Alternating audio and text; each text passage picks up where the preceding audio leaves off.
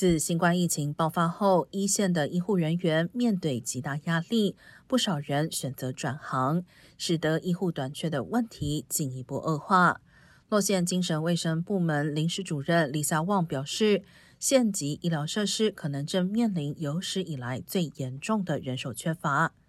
根据加大旧金山分校一项研究估计，光是在心理健康方面，加州精神科医生在二零二八年将短少约百分之四十一人手。其他如婚姻和家庭治疗师、咨商师、社会工作者等，也将短少约百分之十一。而据全美医院协会估计，到二零二六年，美国所有医护专业人员短缺将超过三百二十万人。